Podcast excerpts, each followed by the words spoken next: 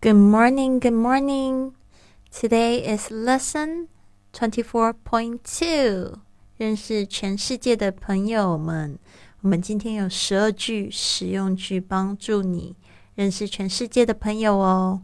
来跟我念一次。Number one, It's such a nice day today, isn't it? It's such a nice day today, isn't it? 天气真好，是吧 ？it's such a nice day today, isn't it? Number two, it's getting colder and colder recently. I don't like winter. It's getting colder and colder recently. I don't like winter. 最近天气渐渐变冷了，我不喜欢冬天。It's getting colder and colder recently.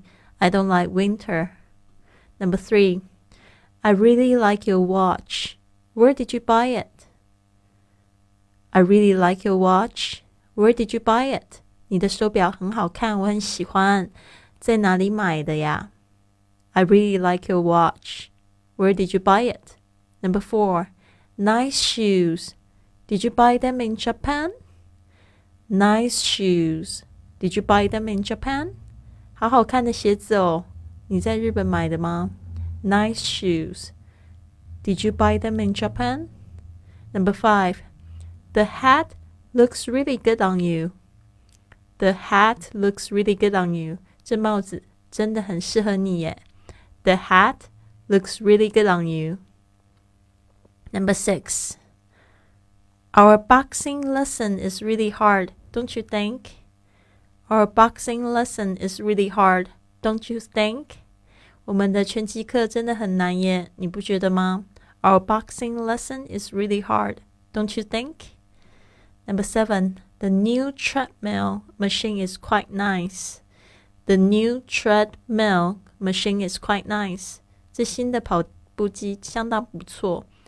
The new treadmill machine is quite nice. Number eight, sometimes I use the sauna at the gym and it feels really good. Sometimes I use the sauna at the gym and it feels really good. 我有时候会使用健身房里的桑拿室，感觉还不赖。Sometimes I use the sauna at the gym and it feels really good. Number nine. I have been to your country before. I thought the food was absolutely amazing. I have been to your country before. I thought the food was absolutely amazing. 我之前有去过你的家乡。 我觉得那里的食物也太惊人的好吃了吧！I have been to your country before. I thought the food was absolutely amazing. Number ten, what brought you here? What brought you here? 你怎么在这里？什么风把你吹来的？What brought you here? Number eleven, do you know about the new show on Discovery Channel called Naked and Afraid? Do you know about the new show on Discovery Channel called Naked and Afraid？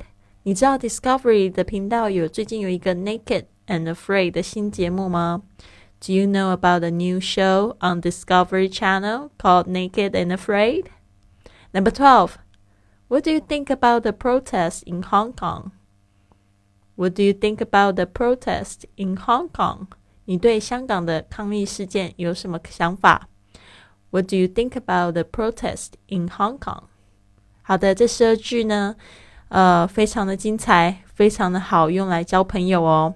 嗯，希望你们都好好练习。I'll see you soon.